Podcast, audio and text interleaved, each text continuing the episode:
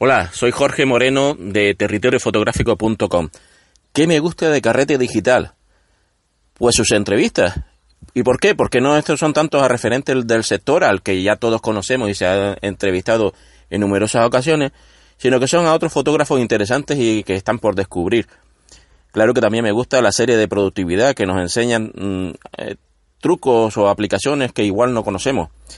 Y por último el podcast, el podcast de los lunes, que nos refresca conceptos relacionados con este mundo fotográfico que tanto nos eh, apasiona. Nos vemos. Ostras, a ver cómo lo digo para que no se sepan que soy yo. Eh, voy a intentar a ver si poniendo otra voz. Hola, desde que no estaba en esa trillo haciendo los podcasts, esto me parece un poco así como de cuesta para abajo, oiga. Ostras, creo, creo que me ha quedado, creo que me ha quedado genial. Genial me ha quedado. Hola, soy Amada. Hola, yo Natalia.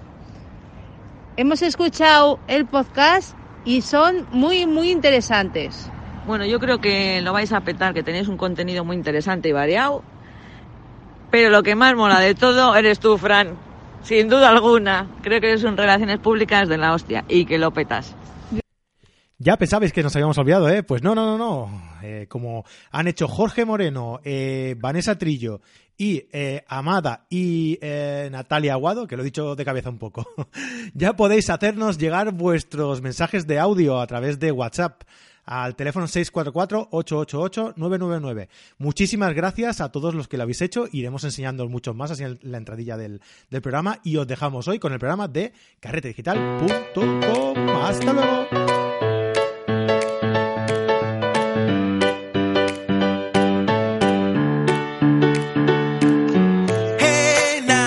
Muy buenas a todos, bienvenidos a carretedigital.com, un podcast en el que hablamos, como ya sabéis, de fotografía, ¿vale?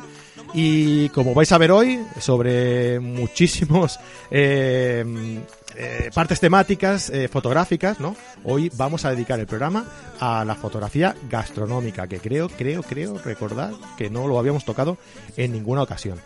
Y para eso tenemos hoy con nosotros a Pablo Gil. Hola Pablo, ¿qué tal estás? Muy buenos días, ¿cómo estás? Yo muy, bien. Muy bien, hombre. Encantado de tenerte aquí nuevamente. Ya hacía tiempo que no, que no te teníamos. Ya te echábamos de menos ya, ¿eh? Un ratito, sí. muy bien, Pablo. Pablo eh, eh, nos habla, siempre que ha venido al podcast, nos ha hablado pues de cacharreo, de iluminación, y en esta ocasión vamos a cambiar un poco de tercio y, vamos a hablar un poquito de fotografía gastronómica.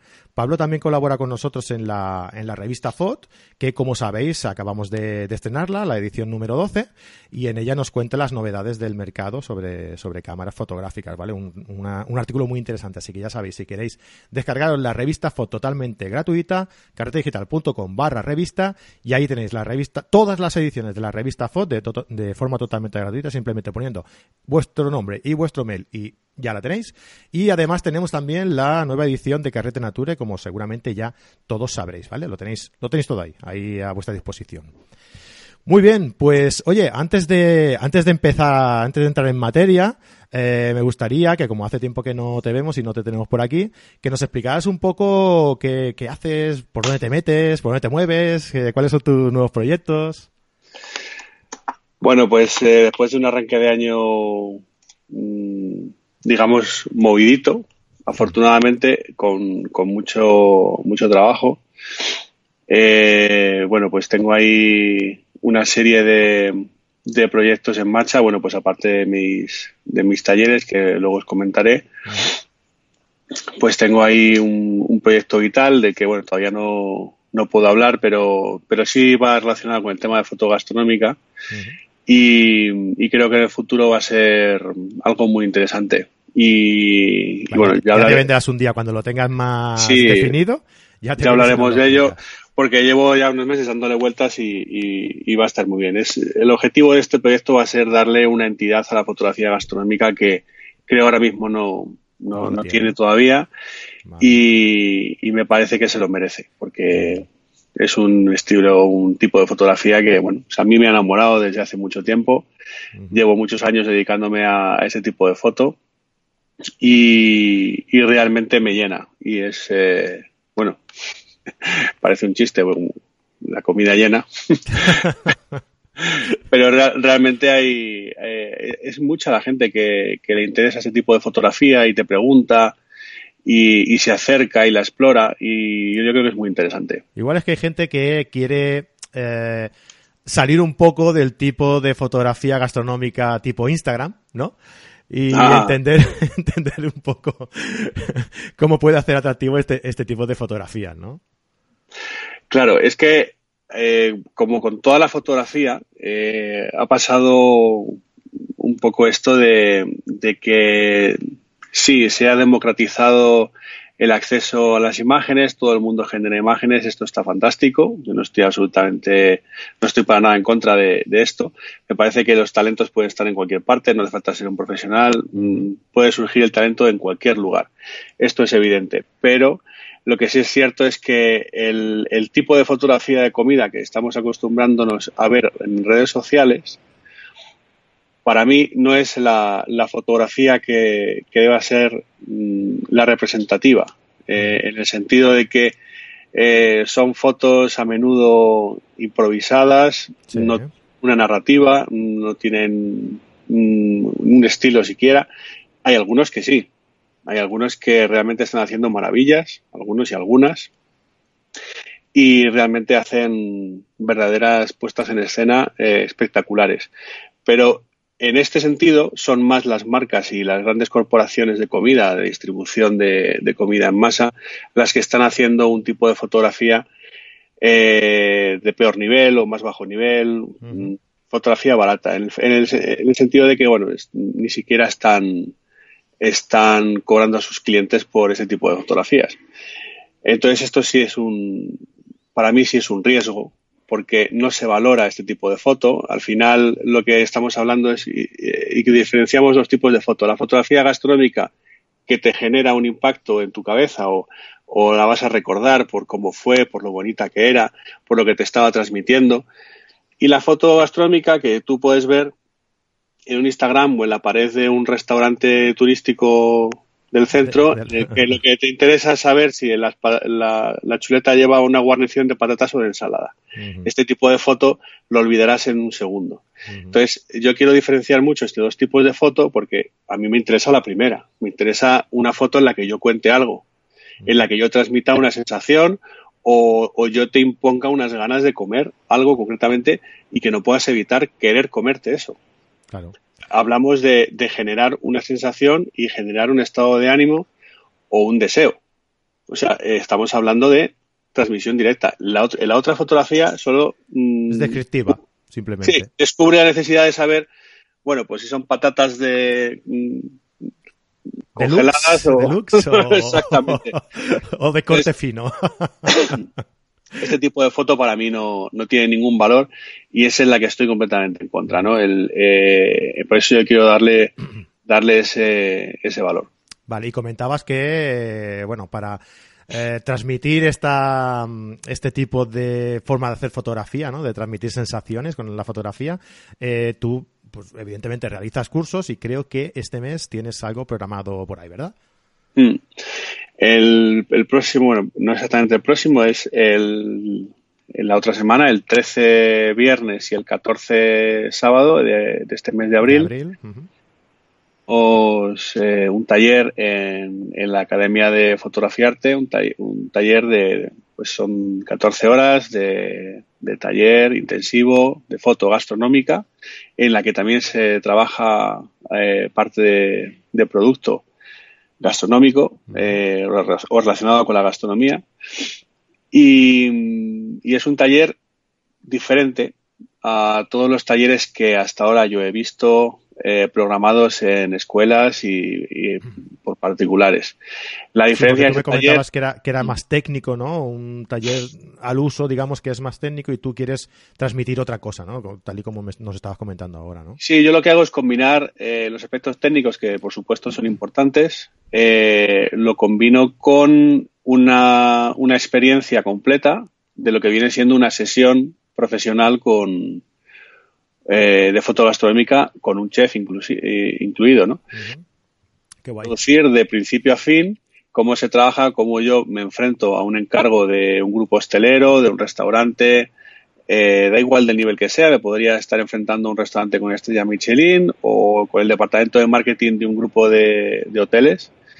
La manera de enfrentarlo sería exactamente la misma y lo que hacemos en este taller es eh, contamos con nuestro taller perdón con nuestro chef que en este caso es eh, el, jefe de, cocina de en, tu casa con gusto que es una, una empresa que se dedica a dar comidas en, en tu propia casa y es un servicio muy interesante. Y, lo que hacemos es una sesión de principio a fin.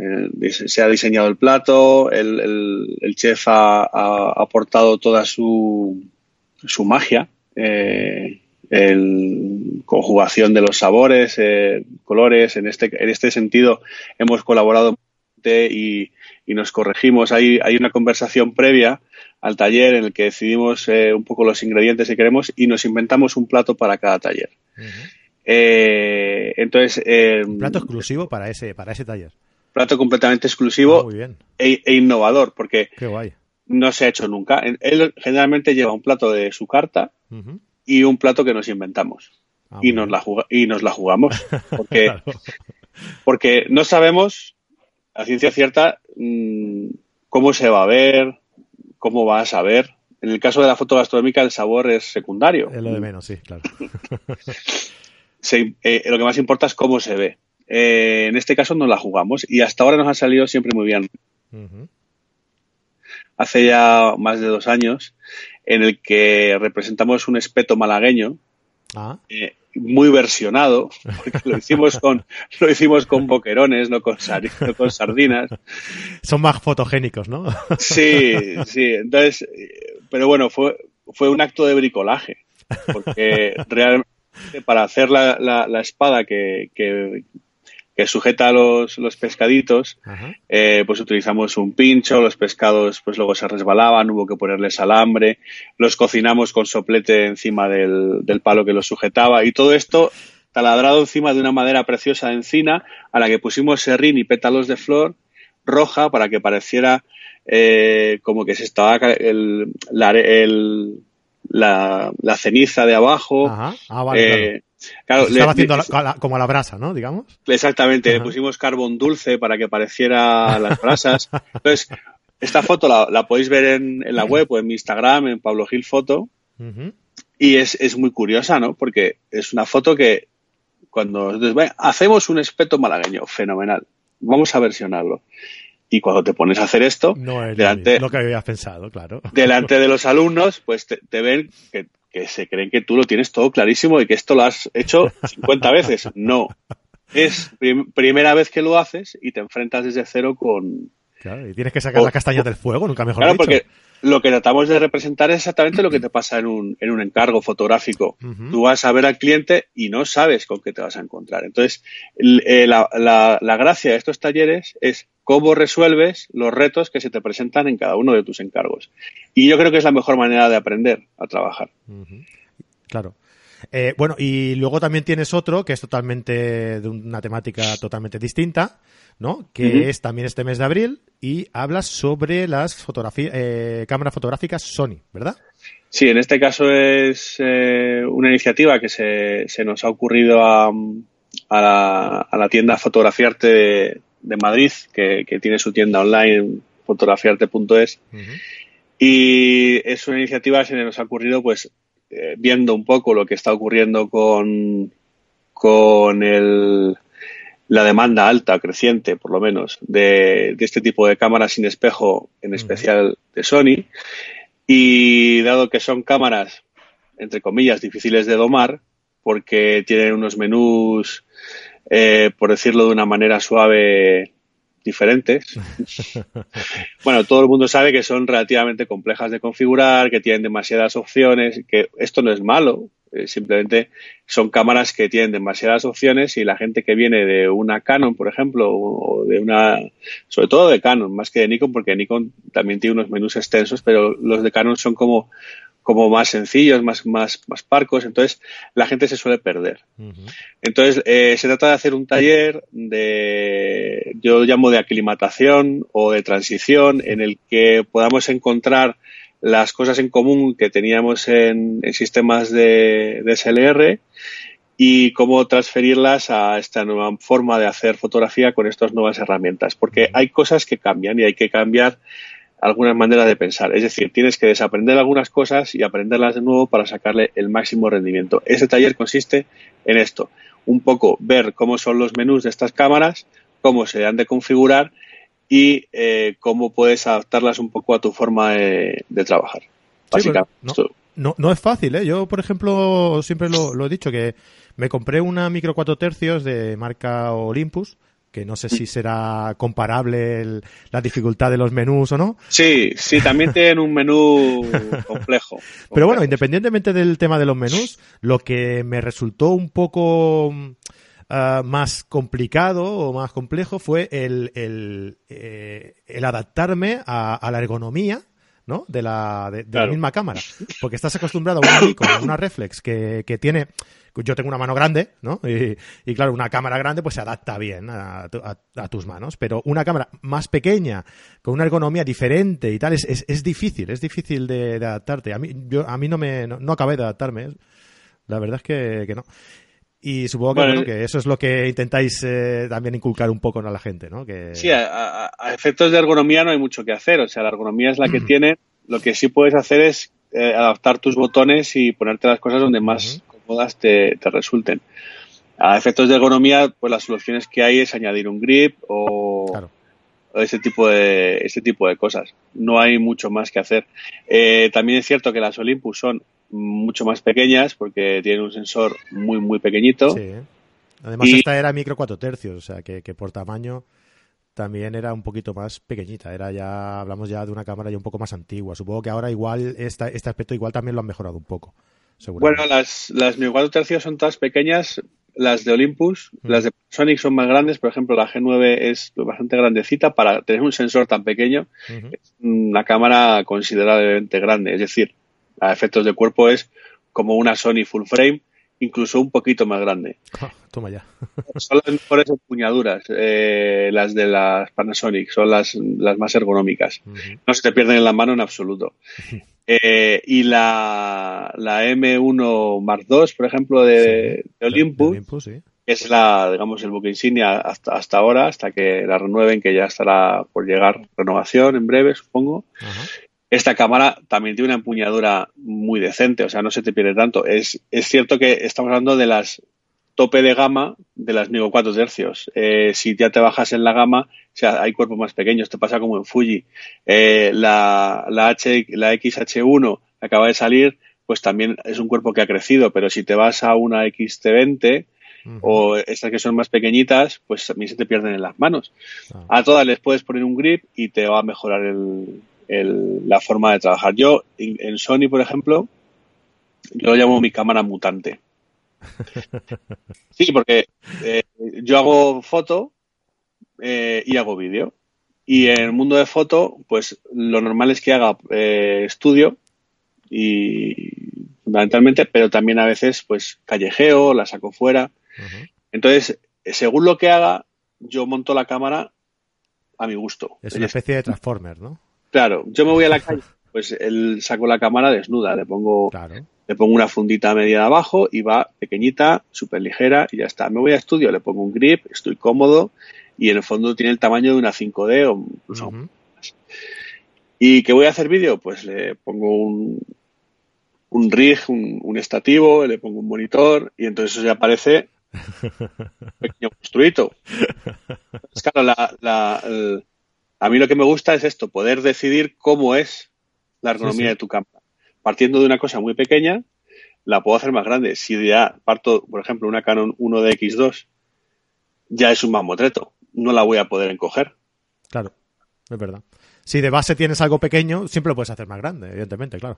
Al revés ya es más complicado. Pues. Muy bien. Pues nada, y decíamos que este workshop era el día, creo que no lo hemos dicho el, día 27 de, abril y es una, una tardecita. Son, no recuerdo son cuatro o cinco horas. Muy bien. Y bueno, la ventaja de este curso es que para todos los que compren en, esta tienda, en fotografiarte.es, el, el curso es gratuito. ¿vale? Si, si no has comprado en esta tienda y eres de los que se aventuran a comprar eh, fuera. ya, como ya vimos en, otro podcast, ¿te acuerdas que lo hablamos? Tú puedes comprar en otras tiendas españolas que no pasa nada, pero es que pues, hay gente muy atrevida que se compra las cámaras en China con, con mucho. Yo ahí. Pero bueno, en este caso, pues pagando son menos de 100 euros lo que te cuesta el taller, pues también puedes acceder sin problema. Genial, genial. Bueno, igualmente pondremos todas estas notas en el, a estas, estos enlaces en las notas del programa para quien esté interesado eh, en asistir y eso, pues que, que pueda acceder fácilmente a la información, ¿vale? Genial. Pues muy bien, pues nada, vamos a entrar, vamos a entrar en materia. Ya, hemos visto un poquito la filosofía que queremos eh, imprimir hoy en el, en el relato del, del, tema de, de, la fotografía gastronómica.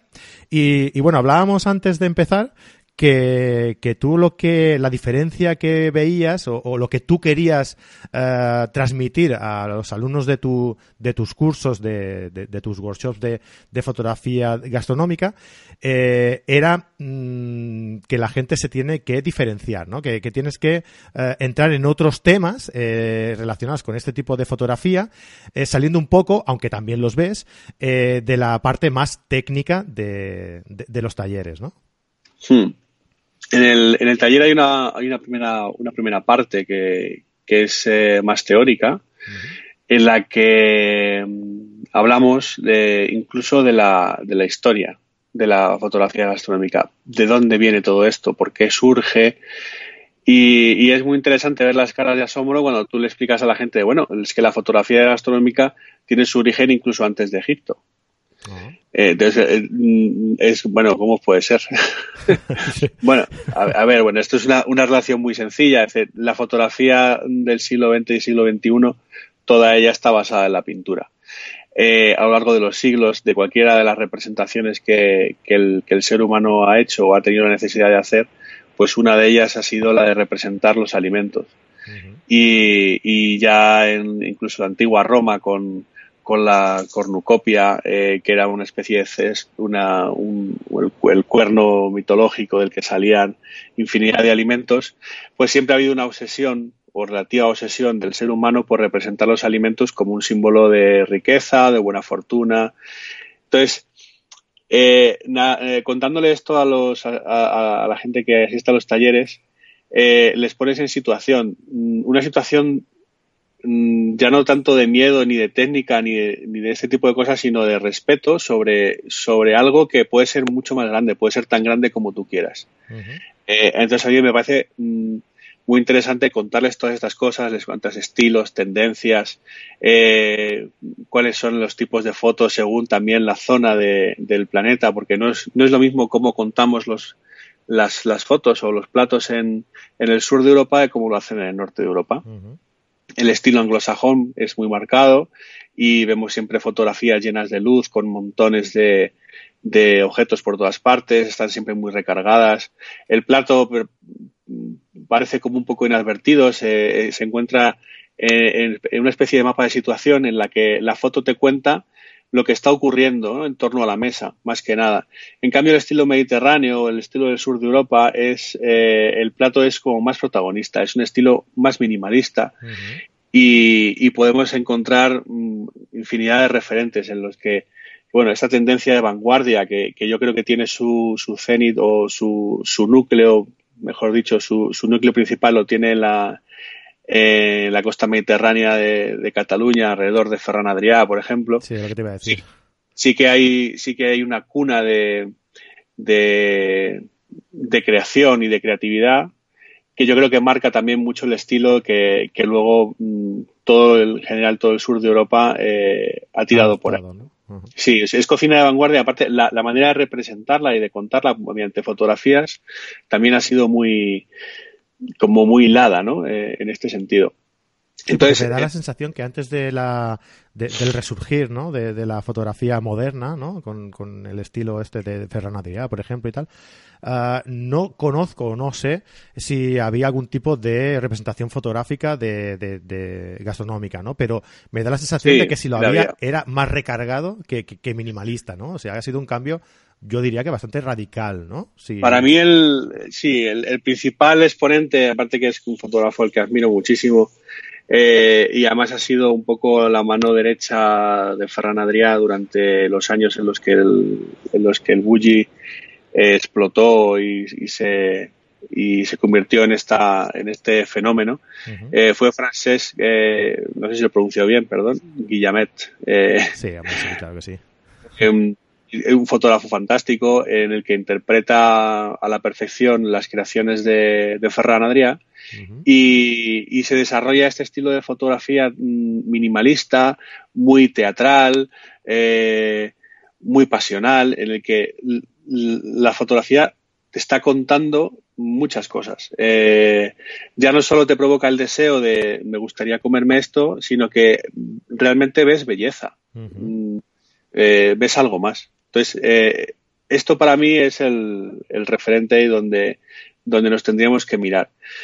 Eh, esto lo cuento en los, en los talleres, ¿no? Eh, toda esta evolución, los estilos que hay, porque bueno, el estilo anglosajón no mm, es más didáctico, por ejemplo. Si eh, toda esta luz que lo rodea todo, mm, los tipos, los tiros de, cámara cenitales que se suelen utilizar en, en este estilo, son más didácticos porque son capaces de ver qué es lo que está ocurriendo en la mesa. Eh, se utilizan muchísimo, por ejemplo, para hacer recetas o recetas por pasos, estos tiros de cámara cenit. Entonces, cada, cada origen mm, se ha utilizado para una cosa luego y ahora está todo muy mezclado también porque, claro, hay inspiraciones que se van contaminando unas con otras y surgen nuevos estilos y, todo esto pues está muy bien, ¿no? Ver, ver de dónde surgen las cosas. Por ejemplo, el bodegón clásico eh, de, toda la vida, pues tiene su origen en la pintura em, del siglo XVIII, ¿no? En la escuela italiana, la escuela española, las, naturalezas muertas que, todos hemos visto, pues hoy en día en fotografía se hacen exactamente igual y están inspiradas al 100% de, de, de, aquella, de aquella pintura. Y el esquema de luz que utilizaremos para hacer este tipo de fotografías, pues no es ni más ni menos que reproducir las condiciones de luz que tenían aquellos pintores, es decir, eh, una gran ventana a más o menos a 30 45 grados de altura que ilumina de una forma lateral. Y ya está. Es que no hay más. El, esto para un bodegón sencillo, o sea, eh, las fotos estas minimalistas de más eh, estilo mediterráneo es otra cosa que cuento en los talleres, es que según cómo ilumines, cuentas una historia, cuentas otra. Claro.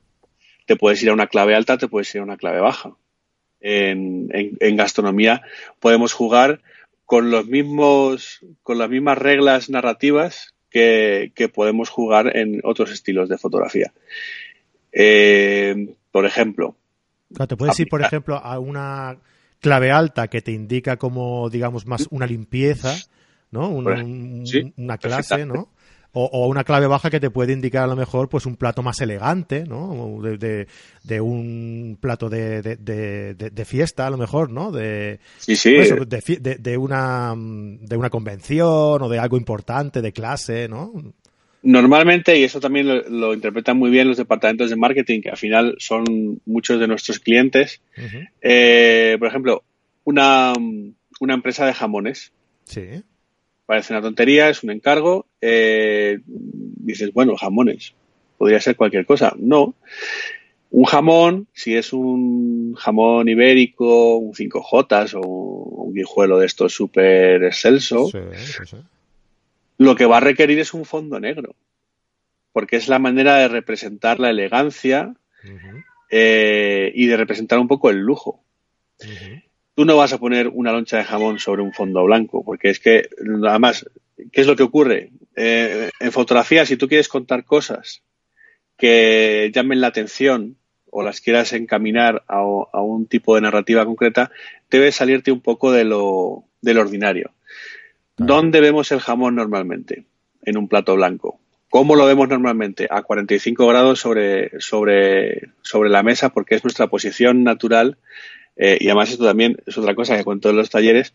Nosotros siempre vemos los platos a 45 grados sobre la mesa. Entonces, cualquier punto de cámara que no sea este, cualquier, cualquier punto de vista que no sea este, nos va a transportar a, una foto más interesante. Es decir, un... Distinta de lo que vemos normalmente, evidentemente, claro. Una foto rasante, una cámara rasante, una cámara cenital. Esto nos va a resultar más interesante. Entonces, en jamón, si queremos hacer un plato de jamón, pues siempre utilizaremos a lo mejor mm, una foto cenital. Claro. estás, hablando, estás hablando de jamón y, tu gato me parece que, le está entrando un hambre. ¿Verdad? sí, está maulando. bueno, pues sí, sí, no, no, evidentemente, claro, dependiendo. Eso hay que tenerlo en cuenta, claro. Eh, son conceptos que, que, son importantes, que no se ven, que son intangibles, pero son igual de importantes que a lo mejor la luz que, puedas utilizar o el fondo que puedas utilizar o cualquier cosa que eh, sea tangible en la foto, ¿no? Que sea cualquier los, cosa fondos, la foto. Los fondos son muy importantes. Eh, nos van a contar la mitad de la historia. Cuando hablamos de minimalismo, el, el fondo va a ser siempre algo neutro, que no nos distraiga del protagonista. Claro eh, pero bueno, si queremos transmitir, por ejemplo, mm, una imagen en la que el plato es de producto, de campo, de temporada, de mercado, estas cosas que están tan de moda ahora, pues ¿qué vamos a buscar? Bueno, pues mm, buscaremos un fondo rústico, sin pasarnos, eh, maderas, maderas bonitas, eh, que nos van a contar un poco el origen de la tierra, aquellos tiempos en los que todo era natural, son todo elementos que si los piensas te, llevan a, contar una historia. Si yo tengo que hacer una foto de una hamburguesa, lo que voy a hacer es rodearla de una lechuga frondosa, maravillosa y unos tomates frescos como no te has encontrado nunca. ¿Por qué? Porque la sensación que te da un trozo de carne sola, con pan y el queso derretido, puede ser un poco gruesa, puede ser un poco de, uy, esto igual me engorda. Pero si le ponemos una lechuga fenomenal, fresquísima, unos tomates, le ponemos unas, unas ramitas de trigo por aquí, por allá, esa hamburguesa ya no engorda. Claro, es más natural, más, más ecológica. Esa hamburguesa ya no te va a engordar, o sea, eso va a ser una maravilla. Entonces, el lenguaje que nosotros utilizamos con, a la hora de hacer fotos es muy es, es realmente importante. Y, y, no es, y no es solo hacer la comida por hacer la comida o poner un trapito y un cuchillo y un tenedor, que esto es, eh, es también importante, pero es más decorativo que narrativo.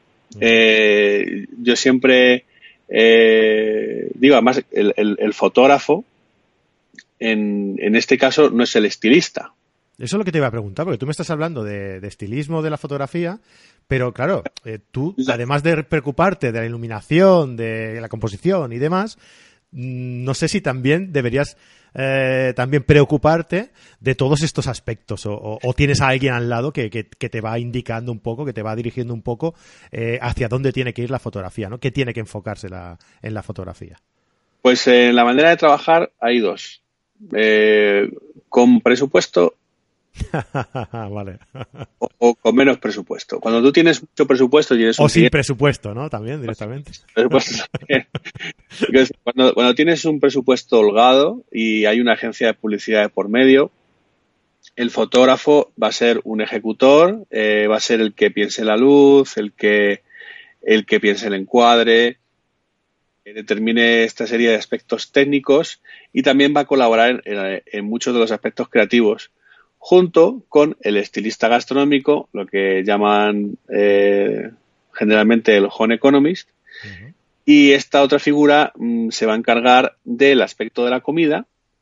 Eh, de hecho, si hay una receta concreta, la va a reproducir, pero de una manera estética. No va a ser el chef del, del sitio el que la hace, sino que el home economist, el estilista gastronómico, la va a reproducir de una manera estética para que quede perfectamente eh, representada en, la fotografía.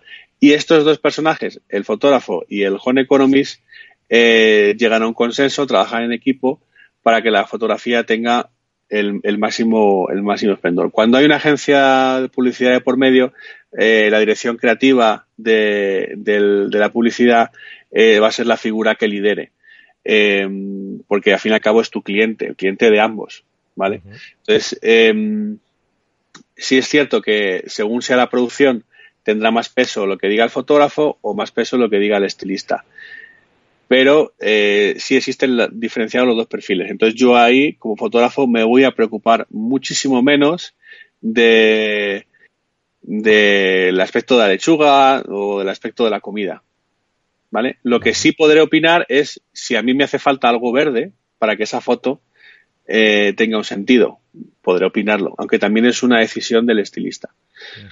¿Vale? Lo que yo sí voy a poder decidir es cómo ilumino. Lo que yo sí voy a poder decidir es cómo encuadro. Claro. Esto sí es mi única responsabilidad. Cuando el presupuesto es más bajo, pues eh, la figura del estilista gastronómico, el Home Economy, se suele prescindir de ella porque son personas que tienen unas tarifas bastante, bastante envidiables por, por muchos. Entonces se suele prescindir esta, de esta persona y el fotógrafo de alguna manera eh, pasa a, a, intentar suplir mm, el, digamos, este perfil. Eh, Pero más pues económico, claro. claro, no, pues obviamente estás quitando una, una persona, entonces, el, ya no es una producción para una publicidad, una campaña en McDonald's. Estamos hablando de que a lo mejor pues es unos platos para un restaurante o, como te decía antes, una empresa de jamones o, una bodega de vinos. Entonces, mm, evidentemente tampoco se trata de sobredimensionar todos los presupuestos. Hay cosas que se pueden resolver y hay muchas cosas que no necesitan un estilista gastronómico. Muchísimas. Pero hay otras que sí. ¿Vale? Entonces, em, ahí sí que el fotógrafo debe tener una serie de nociones. Yo también en, los talleres lo que cuento es cómo hacer helado falso, ¿no? Este, esta típica leyenda urbana que todo el mundo decía, es que se hace con puré de patata. Digo, no, pues no se hace con puré de patata. Eh, y, y bueno, pues eh, hacemos unos helados falsos. También podéis ver fotos ahí en, en mi perfil de Instagram que las ves y, no te lo puedes creer, porque realmente parecen helados de, verdad. La ventaja que tienen que pueden estar horas ahí y, ni se inmutan, o sea, no, no, van a cambiar. Y eso te permite también dar rienda suelta a tu creatividad y no estarte preocupando de se me está derritiendo el helado o no. También es cierto que tiene un hándicap y es que si tu cliente es un fabricante de helados, va a querer mostrar su producto, no un apaño de atrezo. Esto es más usable cuando, cuando el helado es un, un complemento pues, del menú eh, o algo así, claro. Efectivamente. Y me decías que trabajas con, con el Home Economies, me has dicho, ¿verdad? Sí, ¿no? Que, que puedes trabajar con el Home Economies. Pero a la vez también eh, tú, por ejemplo, tus talleres, como, nos has indicado antes, trabajas directamente también con el chef, ¿no? ¿Has comentado? ¿Cómo es el trato ese con claro. de trabajar directamente mano a mano con el que está haciendo el plato que tú tienes que, que, fotografiar? ¿Es, le, ayudas a decir, oye, mira, hazlo así porque luego en la fotografía va a salir mejor o, dejas rienda suelta al chef? ¿Cómo, ¿Cómo lo llevas? ¿Cómo lo haces esto? Pues esto depende. Eh, hay dos, para empezar, contar que los, los, los chefs, los jefes de cocina y, en general la gente que se dedica a la cocina, para mí son personas profesionales muy paralelos a lo que somos los fotógrafos. Porque encuentro muchas similitudes. Son trabajos que requieren mucho esfuerzo, eh, requieren formación continua, eh, hay dosis altas de creatividad, pero también hay muchas dosis altas de técnica.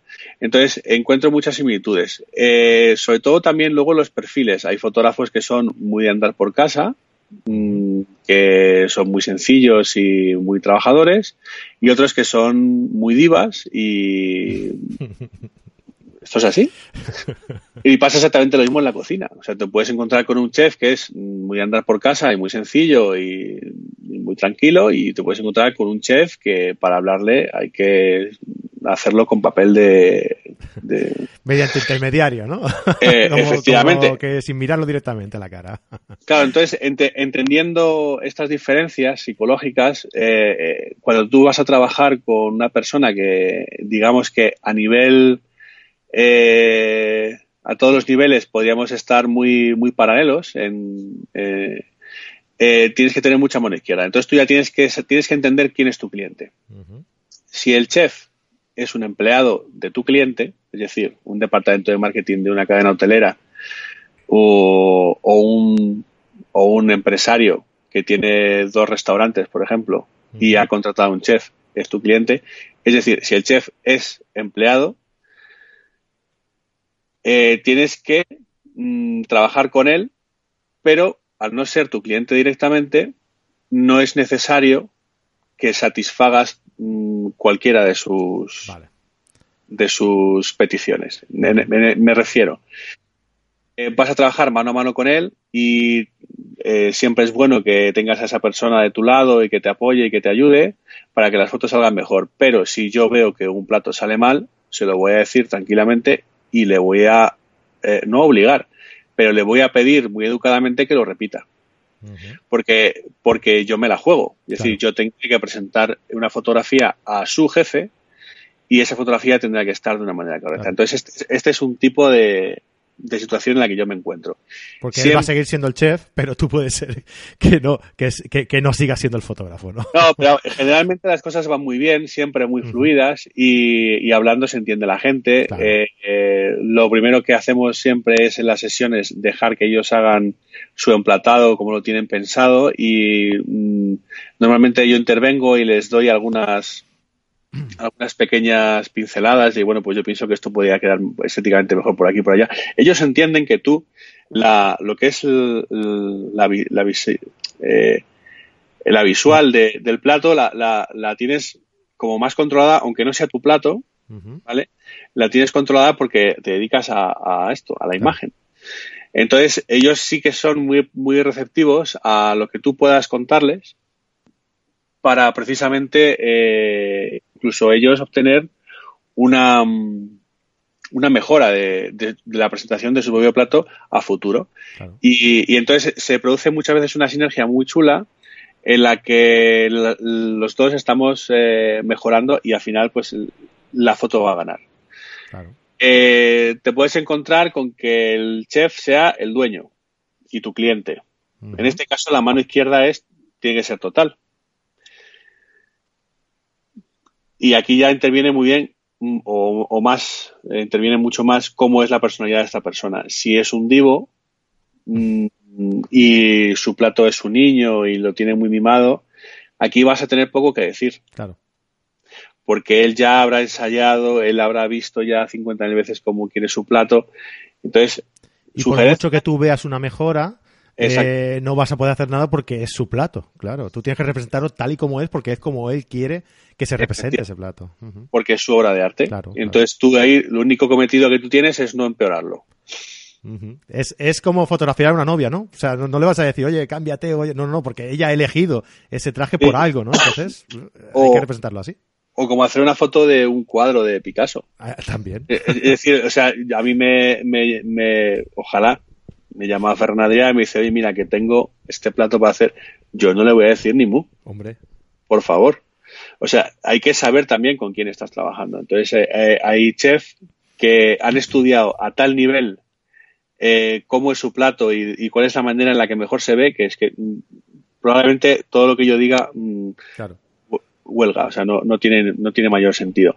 A lo mejor se me ocurre algo mm, que pueda aportar, pero será difícil porque él lo, habrá ensayado tanto y lo ha estudiado tanto que no, que no, no es probable que, mejore. Entonces, ahí es donde yo aprendo de él, que también, que también, también ocurrirá.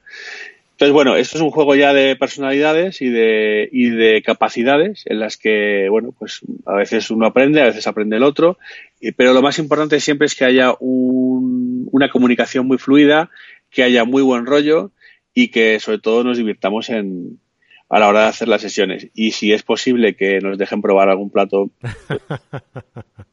claro, porque después de unas horas ahí ya haciendo pruebas y viendo la comida delante tuyo, hombre, pues probarla no, no estaría de más, ¿no? sí. Normalmente la pruebas, ¿eh? Menos los helados estos que comentas. Esto casi que mejor no, no probarlos. Muy bien. Bueno, pues eh, yo creo que con estos cuatro conceptos que hemos visto así, eh, para, para, iniciarse, eh, puede, puede estar bien, ¿vale? Entonces, a mí me gustaría invitar a, si tú, si tú no tienes nada más que comentar, Pablo. Bueno, ya para, para otra ocasión seguimos hablando, porque el tema de la fotogastronómica, que, que ahí me gustaría que, que el mundo de la fotografía dejara de alguna manera de considerarlo como una, una subespecie de la subespecie de, de una fotografía de producto. Eh, me gustaría que algún día la fotogastronómica sea una entidad máxima y, se mire como lo que yo creo que, es, eh, algo realmente muy importante. Y, que, bueno, pues... Eh, yo creo que poco a poco va, adquiriendo esa personalidad, ¿no? Que es, que es importante. Seguiremos hablando de esto. Muy bien, pues yo si te parece bien, eh, invito a, nuestros oyentes a que si les ha quedado alguna duda sobre, sobre esto que estamos eh, hemos estado comentando hoy, sobre la fotografía gastronómica, que nos la hagan llegar eh, al mail a fran.carretedigital.com y en la próxima ocasión que, nos encontremos con, Pablo, pues se la, la, la resolveremos. ¿Te parece bien? Me parece estupendo. Y si alguno tiene interés, pues ya sabéis, eh, me podéis ver ahí en mis redes sociales, eh, podéis preguntarme lo que queráis y podéis asistir a mis talleres, que también está muy bien. Eh, en presencia, ¿no? Presencialmente, que impacta. muy bien. Me vea, sabe que yo, no soy de mal comer. muy bien. Pues perfecto, Pablo. Oye, pues muchísimas gracias por, por, estar aquí hoy conmigo, que sé que eres un tío muy, muy ocupado. Y nada, que muchísimas gracias por, estar aquí. Un placer muy grande. Venga, hasta la próxima. Muy bien, y a todos nuestros oyentes, pues nada, emplazaros hasta la semana que viene. Eh, no sin antes recordaros que agradeceros, más que nada, el, que nos dejéis pues vuestros comentarios, vuestros me gustas en iBox y vuestras referencias y cinco estrellas en iTunes, que ya sabéis que nos ayuda mucho a crecer y bueno, a darnos un poquito más de visibilidad por ahí en este mundo eh, podcastil de la fotografía que tanto, tanto ha, ha crecido últimamente, ¿no? Pues nada, nos vemos la semana que viene, que paséis una buena semana, un abrazo y buenas fotos. Adeu, adeu.